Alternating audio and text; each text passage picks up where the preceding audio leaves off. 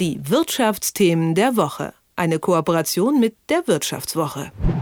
Eigentlich sind sie das menschgewordene Klischee der deutschen Wirtschaft, der Inbegriff des German Mittelstand und auch schlicht das Herzstück der hiesigen Industrie und Forschung. Die Rede ist, na klar, von den Ingenieurinnen und Ingenieuren. In keinem anderen Land ist der Anteil von Ingenieurwissenschaftsstudierenden so groß wie in Deutschland.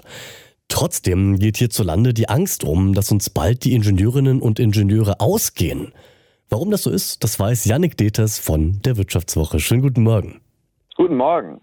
Janik, für die Ingenieurinnen und Ingenieure ist das natürlich super, denn die haben absolut kein Problem, einen Job zu finden. Aber wenn wir es von der anderen Seite betrachten, dann merken wir schnell, wenn die Nachfrage nach qualifizierten Arbeitskräften offensichtlich deutlich größer ist als die Anzahl der qualifizierten Arbeitskräfte, dann sieht es wirtschaftlich meistens etwas düsterer aus. Wie kommt es denn, dass gerade in Deutschland die Ingenieurinnen knapp werden? Absolut. Es ist ja weiterhin so, dass äh, wir viele Ingenieurinnen und Ingenieure eben brauchen. Ähm, lange Zeit lag der Fokus vielleicht sehr auf Informatikern und auf Softwareingenieuren, wo man gesagt hat, ja, Digitalisierung, Digitalisierung, Digitalisierung. Aber Teil dessen bleibt und ist nach wie vor ja, äh, dass Maschinen gebaut werden sollen, ähm, dass für die Energiewende äh, eben auch die Technologien ähm, ausgedacht und äh, dann eben produziert werden müssen. Ähm, und das geht ohne Ingenieurinnen und Ingenieure äh, eben nicht. Und da ist natürlich die Demografie, ja, das, das kennen wir, das Problem, ähm, ein, ein großer Punkt. Und äh, der zweite große Punkt, den die Verbände jetzt auch äh, dieses Jahr besonders deutlich kritisieren, ist, dass das Image sehr schlecht ist. Wir müssen an dieser Stelle auch mal dazu sagen, diese Knappheit, die gibt es natürlich in ganz Deutschland, aber sie ist doch von Region zu Region unterschiedlich stark ausgeprägt. So haben Forschende der Universität Maastricht zum Beispiel in einer Studie von der sogenannten Ingenieurswanderung gesprochen. Was ist denn damit gemeint? Genau, Sie sehen, ähm, dass auch das kein Geheimnis, dass vor allem aus dem Osten dann eine Abwanderung stattfindet. Auch dort sehr gute Universitäten, zum Beispiel in Magdeburg, ähm, wo eben auch Ingenieurinnen und Ingenieure ausgebildet werden, die, und das zeigt eben diese Wanderung, ähm, dann aber das Bundesland verlassen. Ja? Also Hamburg, äh, Berlin und Bayern, Baden-Württemberg sind da die großen Profiteure, wo dann nicht nur die äh, Studierenden bleiben, sondern auch eine große Zuwanderung äh, von außen eben erfolgt. Und davon profitieren dann natürlich die Unternehmen, die dort sitzen, während beispielsweise in Sachsen-Anhalt, wo die Abwanderung besonders groß ist, ähm, ja, der, der Mangel noch größer wird. Nun ist ja unsere Demografie nichts Neues und es wurde ja auch schon vor einigen Jahren erkannt, dass es eben immer weniger qualifizierte Ingenieurinnen und Ingenieure gibt, beziehungsweise dass die Nachfrage nach ihnen auf einen Rekordhoch steigen wird. Du hast jetzt das Image schon angesprochen.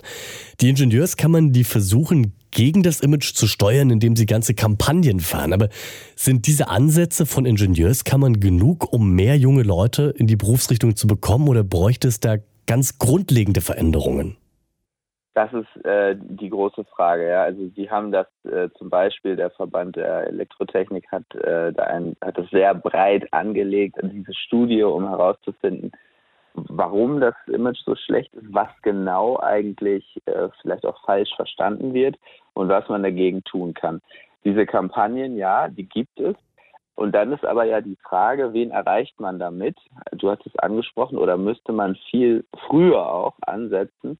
Und da sind wir dann äh, beim Thema MINT.